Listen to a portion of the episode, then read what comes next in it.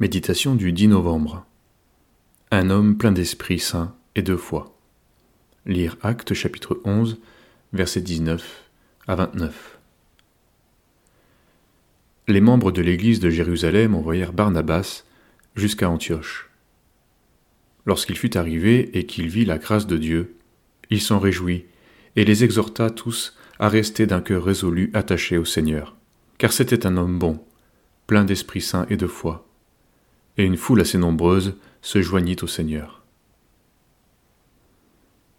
Avec le récit des actes des apôtres, nous pénétrons quelque peu dans la vie des hommes de Dieu et sommes humiliés de reconnaître que l'ambiance qui se dégage n'a pas grand-chose à voir avec l'organisation religieuse qui est la nôtre aujourd'hui. Malgré des épreuves graves, les chrétiens d'Antioche étaient en paix.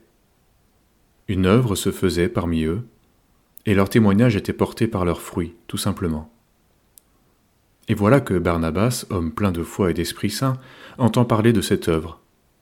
Il la discerne, s'en réjouit, et va faire venir Paul pour qu'il s'y associe avec lui. Pendant une année, ils vont rester à Antioche, sans avoir d'autre rôle que celui d'exhorter. D'une manière désintéressée, ils vont contribuer au développement d'une œuvre qu'ils n'ont pas initiée. Ils manifestent ainsi un attachement véritable au Seigneur, et non à la place qu'il leur a confiée dans son œuvre. Nous avons si souvent du mal à nous réjouir d'une œuvre lorsque nous n'y sommes pour rien.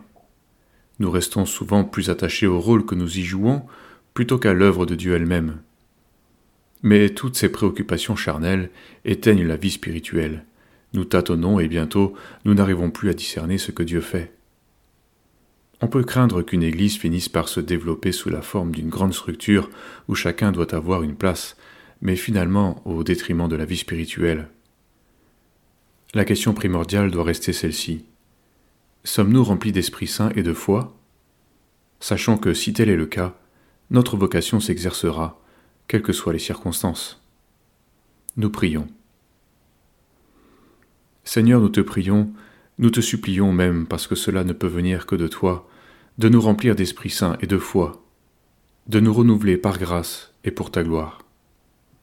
Permets s'il te plaît que les propos, les attitudes que nous prenons ne soient pas seulement des pauses, mais le reflet du cœur, de notre vie.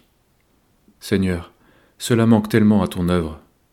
Cela me manque, c'est pourquoi c'est une aspiration que nous voulons avoir, afin de ne pas être une structure bien huilée, mais où il n'y a pas l'œuvre de ton esprit, où on ne discerne plus l'œuvre de Dieu pour nous en réjouir.